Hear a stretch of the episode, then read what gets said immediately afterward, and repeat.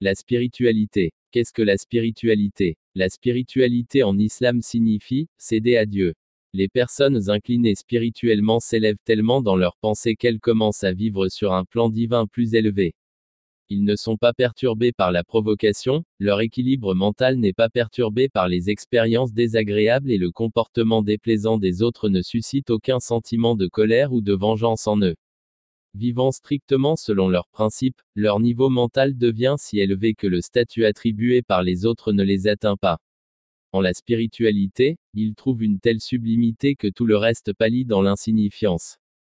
La spiritualité est en soi une si grande vertu que le chercheur de béatitude divine n'a plus besoin de chercher autre chose.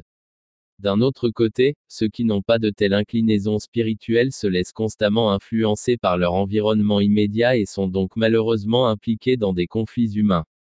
Ils ne peuvent pas, comme les personnes spirituelles, sourire lorsqu'ils sont invectivés. Dans d'innombrables situations, ils ne peuvent pas non plus adopter l'attitude de pardonner et oublier. Ils atteignent un déclin si important mentalement et émotionnellement, qu'ils deviennent spirituellement incapables de progresser. Les expériences de la vie pour le spirituel et le non spirituel sont comme la saisie d'un rosier. Sur chaque branche sont des fleurs magnifiquement formées et colorées dont le parfum rafraîchit de loin les fatigues du corps et de l'esprit. Mais aussi sur chaque branche se trouvent inévitablement des épines.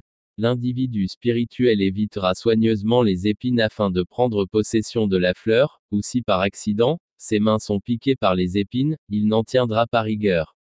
Mais la personne non spirituelle, de ses manières inconvenantes, saisira grossièrement les épines et les fleurs, et reculera de colère et de consternation, rechignera devant son prix, brûlant de ressentiment là où la spiritualité tire le meilleur parti des expériences de la vie, bien qu'il n'y ait pas de rose sans épines, le manque de spiritualité en tire le pire.